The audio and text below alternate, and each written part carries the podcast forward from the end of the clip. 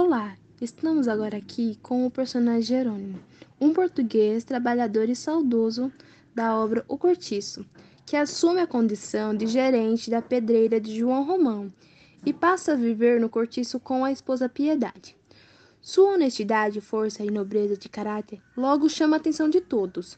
No entanto, seduzido pela envolvente Rita Baiana, assassina o namorado desta firma, Jerônimo então abandona a esposa e vai viver com Rita. Começa assim sua decadência física e moral. Vamos ouvir seus relatos? Jerônimo, por que você foi morar no cortiço? Foi uma decisão muito difícil ter que deixar minha amada terra para vir para o Brasil. Mas lá já não havia mais trabalho. As máquinas tomaram conta de tudo e a pobreza se alastrou. Aqui no Rio de Janeiro, tive a oportunidade de trabalhar e viver honestamente.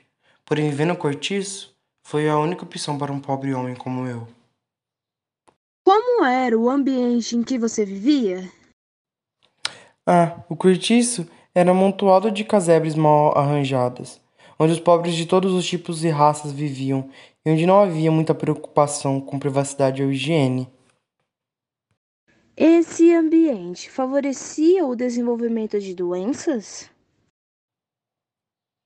Sim, Além da doença moral pela qual acabei sofrendo, lá era comum febres, malária, diarreias e várias doenças venéreas que eram facilmente transmitidas pela promiscuidade das pessoas. E quanto à vacinação, já existe?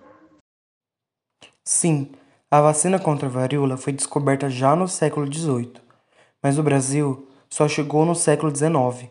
Quem trouxe foi inclusive um português como eu, o Marquês de Barbacena, mas só havia vacina para varíola, então as demais doenças eram tratadas com chás e emplastos. Fala pra gente um pouquinho sobre a Rita Baiana. Ah, a Rita Baiana me fascinava. Com aquele jeito irreverente, sensual, arrogante e ao mesmo tempo meiga. Acho que o que mais me seduziu nela era a ousadia a capacidade de gritar por liberdade e de romper todos os paradigmas pregados na época pela sociedade patriarcal e os costumes puritanos.